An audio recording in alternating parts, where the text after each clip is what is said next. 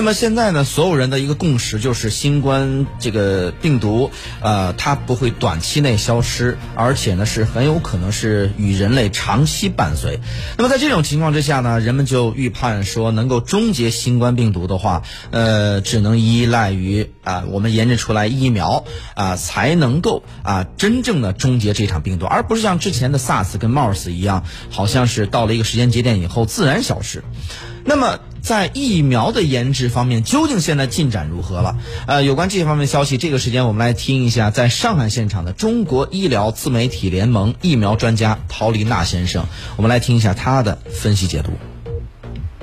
我个人对疫苗能够有效的预防新冠疫情持一个乐观的态度，因为从既往的这个历史来看啊。除了艾滋病这个病毒比较特殊一点，其他的病毒要做成疫苗，这个成功的概率还是相对来讲比较大的。世界卫生组织呢最近更新了一下它的这个掌握的一个在研疫苗的清单啊，呃，更新到五月十一号，这是这样子，呃，在这个清单里面呢有八款疫苗已经进入了人体临床，中国有四款，而且都已经进入了二期的人体临床。实际上，中国现在已经有五款疫苗了。那么这个进人体临床的疫苗，我觉得，呃，有一个比较大的看点，就是说我们中国啊，采取了两种技术啊，一种就是腺病毒载体技术，这呢是一种比较新的技术，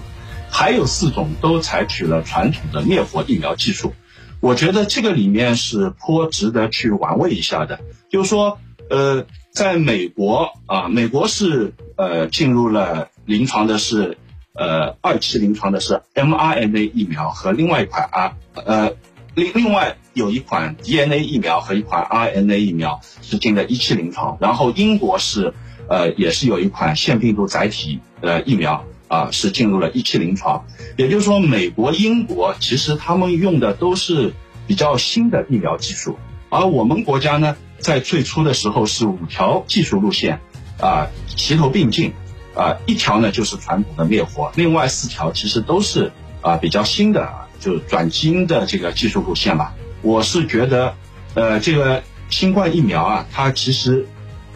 呃，新技术都在赌，就是赌基于病毒 S 蛋白的这个能够非常有效，但是这个赌其实，呃，我觉得还不够保险，所以呢，我们国家又安排了灭活疫苗。其实灭活疫苗就是把病毒。上面所有可能的位点都把它做成疫苗，啊，不像哎基于 S 蛋白的疫苗呢，它就找准这个位点去做成疫苗，啊，这个是就是说我们国家现在是双保险，而美国和英国呢，他们是在一条腿走路，呃，其实还是有一定的失败风险的。